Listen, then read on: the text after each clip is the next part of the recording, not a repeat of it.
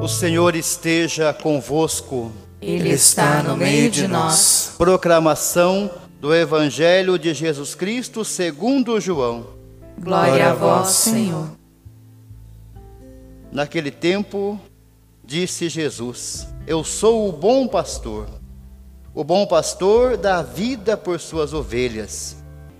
O mercenário, que não é pastor e não é dono das ovelhas, vê o lobo chegar, abandona as ovelhas e foge, e o lobo as ataca e dispersa.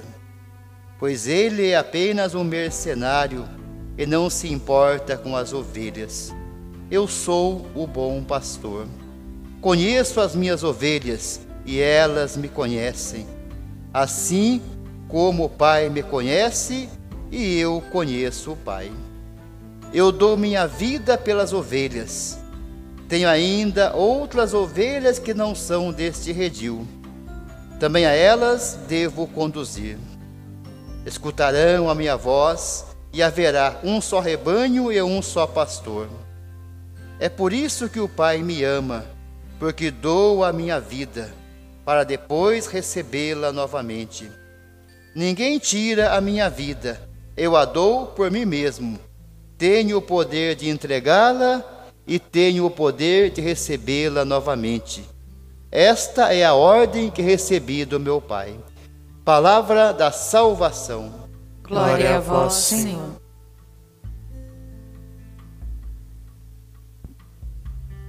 Queridos irmãos, queridas irmãs, nas leituras que nós ouvimos, nos é falado sobre o porto de Jope.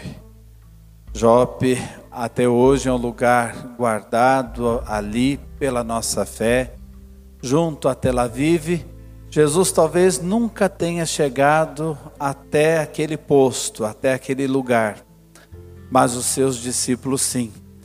E o porto era o lugar de comunicação com o mundo. A partir dali, o evangelho se espalhou para o mundo. A partir dali, os discípulos de Jesus perceberam de modo especial que a boa nova do evangelho deveria chegar em todas as casas e chegar a todas as nações. Tanto é que acontece um sinal de Pentecostes ali muito forte na vida de Pedro, daqueles que ali estavam e os discípulos vão se abrindo ao que eles chamavam de mundo pagão, porque o evangelho veio também para eles, não era só para os judeus, e por isso o evangelho também chegou em nossas casas e chegou até nós essa notícia do belo pastor, do bom pastor, que é também o guarda da nossa vida.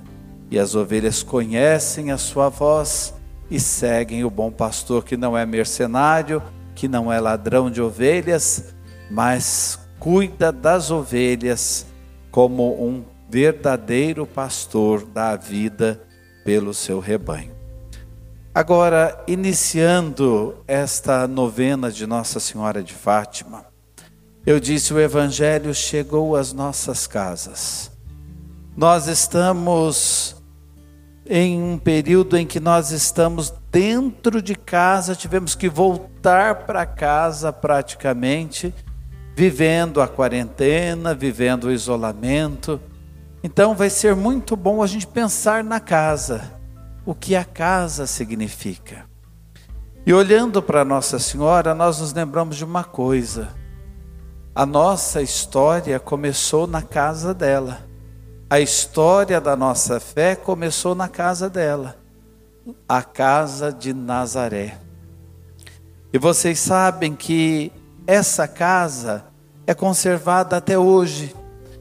Uma partezinha dela está embaixo da Basílica da Anunciação e é um lugar muito certo de que as coisas aconteceram ali, porque o povo guardou aquele lugar como sagrado.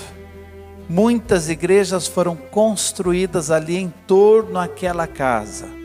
Se construiu uma igreja, se destruía por causa de alguma guerra, por causa de alguma revolução, enfim, e nós estamos até hoje com uma igreja sobre a casa de Nazaré.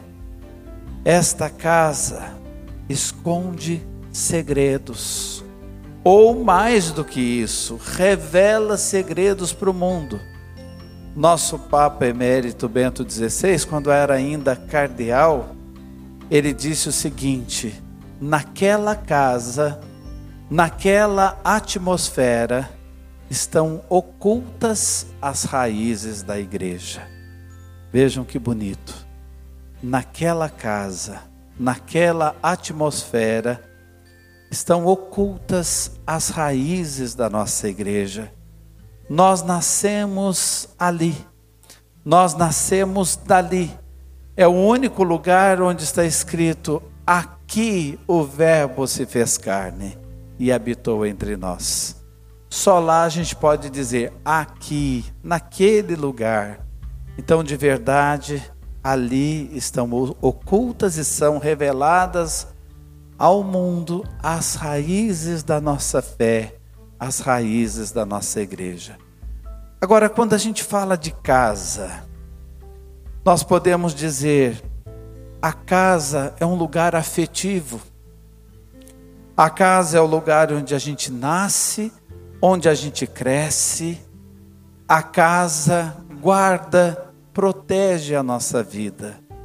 De vez em quando a gente assiste homenagens feitas a personalidades, a pessoas das mídias, eh, cantores, atores, atrizes. E normalmente nas homenagens aparece a casinha onde nasceu aquela pessoa ou até reconstrói uma casa muito parecida para que aquela pessoa entre até naquele espaço e normalmente a reação é a mesma: lágrimas, emoção. Por mais que hoje a pessoa more numa mansão, era aquela casa, era aquele lugar, era aquela casinha. Pois bem, Deus também quis uma casa. Deus também quis um lugar. Está vendo como a sua casa é importante? E talvez seja mais importante do que a gente pensava estar em casa hoje. E pensar na nossa casa, por mais simples que seja, por menor que seja, por mais humilde que seja, mas é o lugar onde a nossa alegria acontece, onde, onde o nosso choro se dá, onde as festas e os abraços mas também tormentos e dificuldades se dão. É ali que a vida acontece. A casa, o lugar onde a gente nasce, cresce, a casa que guarda, que protege a nossa vida. Deus escolheu um caminho assim também. Por isso é muito bom a gente estar hoje aí na sua casa. E a palavra casa em hebraico é bet. Bet. Por exemplo, Bethlehem, Belém, como a gente traduz para o português, significa casa do pão. Betânia, Bet Anawim, significa casa dos pobres. Bet é casa. E qual a primeira letra em hebraico da palavra casa? Beta. Beta. Então, o beta é como se fosse o nosso B alfabeto, as primeiras duas letras, A e B. O B lembra uma barriga de mulher. O B lembra uma mulher grávida. Preste atenção na letra B. E o beta é parecido com o nosso B. Então dá para fazer bem essa comparação. A nossa primeira casa é o ventre de uma mulher. Não é à toa que a palavra casa é feminina. O feminino nos dá aconchego. Nossa primeira casa foi o ventre das nossas mães. E também Deus escolheu essa casa. E que casa especial Deus escolheu? O ventre de Maria. Por isso a gente celebra uma novena, por isso a gente se prepara para uma festa que é a festa de Maria e Maria é a casa que Deus escolheu para si. A primeira casa, aquele ventre, lugar do acolhimento. E como o acolhimento é importante para o ser humano. Nós podemos dizer que o acolhimento, o acolher, é a missão mais humana que nós cumprimos no decorrer da nossa vida. Nós nascemos acolhidos, no dia a dia nós temos necessidade de acolhimento, e acolher os outros é a missão mais linda que a gente cumpre. Esses dias no noticiário passou a notícia de uma mulher que acolheu o bebê de uma família de imigrantes. E ela mexeu com a opinião pública quando ela fez aquilo, ela tocou no coração de muita gente. Acolher é algo muito humano, nos emociona. Acolher é algo que deve fazer parte da minha vida e da sua. É tão triste quando a gente olha para uma pessoa e vê uma pessoa fechada, que não acolhe, que não se abre. Acolher é ser gente, acolher é ser humano.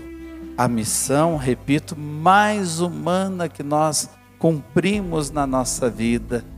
Então aproveite esse tempo de isolamento para acolher. A gente não pode dar o abraço físico, mas a gente abraça as almas. A gente não pode dar o abraço físico, mas a gente abraça o que cada um tem de melhor. E nesses dias a gente vai descobrindo o melhor de cada um. Se Deus enxerga em nós coisas boas e por isso nos ama e nos amou primeiro, como diz São João, quem somos nós para não enxergarmos uns nos outros? tanta coisa boa que Deus fez. E quem sabe aí ao seu lado tem alguém clamando por acolhida, clamando por acolhimento. O meu eu existe não na dispersão, mas no recolhimento. Olha que bonito, é uma frase filosófica, mas vale a pena a gente pensar nela. A existência do meu eu não se dá na dispersão, mas no recolhimento. Recolhidos, nós vamos nos encontrando.